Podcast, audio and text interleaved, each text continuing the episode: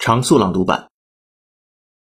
Facebook let you quietly hide embarrassing posts from teenage years.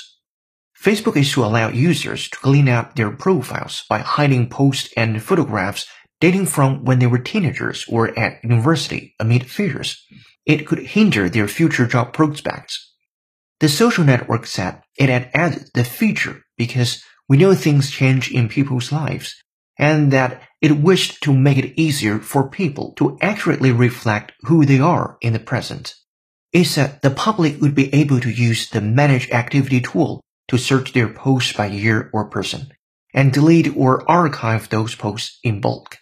If users archive posts, they will not just be hidden from timelines, as they are with the current hide feature, but from across Facebook as a whole, regardless of where it was posted or who was tagged in it. The gap hindered economic growth, education, and healthcare. The gap hindered economic growth, education, and healthcare. The system will let you alternate between real-time and archived images of a place with a swipe of your touchscreen.